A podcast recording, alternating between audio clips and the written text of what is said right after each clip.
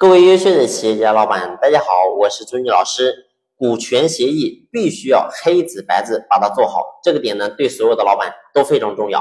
你会发现呢，我们过去创业往往呢，由于资金或者能力或者是技术或者是资源，反正呢就是没有特别完善，所以呢我们往往要做一个事情，可能就需要几个搭档或者几个好的朋友，反正呢大家一起凑合在一起做一个共同的公司，做一个共同的事业。那么这个点有没有错呢？当然没有错，因为你要发现一个人永远不可能所有都面面俱到，所以呢，合作往往呢可以加快我们的过程，然后呢可以让我们公司做得更快。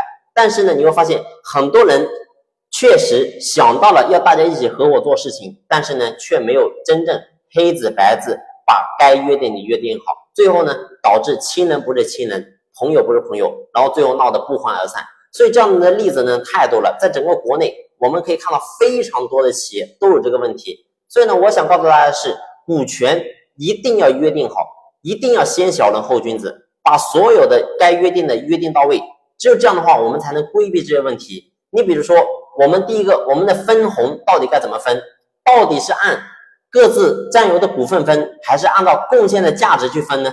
所以你会发现这一点都很多人没有做好，很多人呢过去你会发现，可能你的能力比较高，然后呢，你另外一个。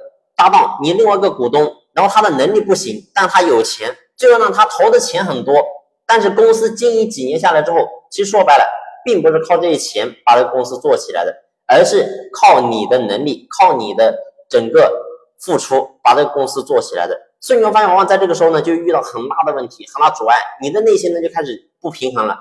这个公司完全是我做起来的，但最后你会发现，他投钱投了很多，他占了百分之八十，你只占百分之二十。你会说这公司是我搞起来的，为什么最后分红我只分百分之二十呢？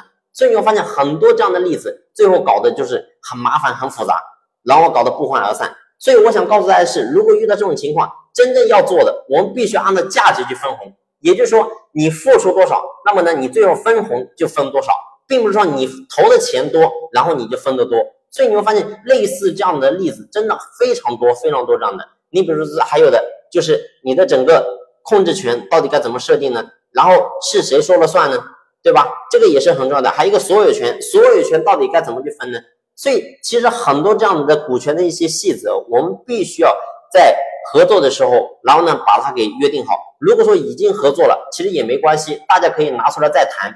不要觉得说，哎，我谈的话会不会对我们关系造成什么影响？事实你会发现，如果说你不谈，最后呢可能造成的问题会更大。所以呢。关于说股权这一块的话，你确实不知道怎么样子做的话呢，那么可以随时联系朱老师。那么朱老师呢，这里有很多各行各业的，然后给他们做过的一些股权的方案，那么也是非常完善的。那么我一定会站在一个非常中立的角度去给大家去剖析这个问题。好了，今天的分享呢就先聊到这里，感谢你的用心聆听，谢谢。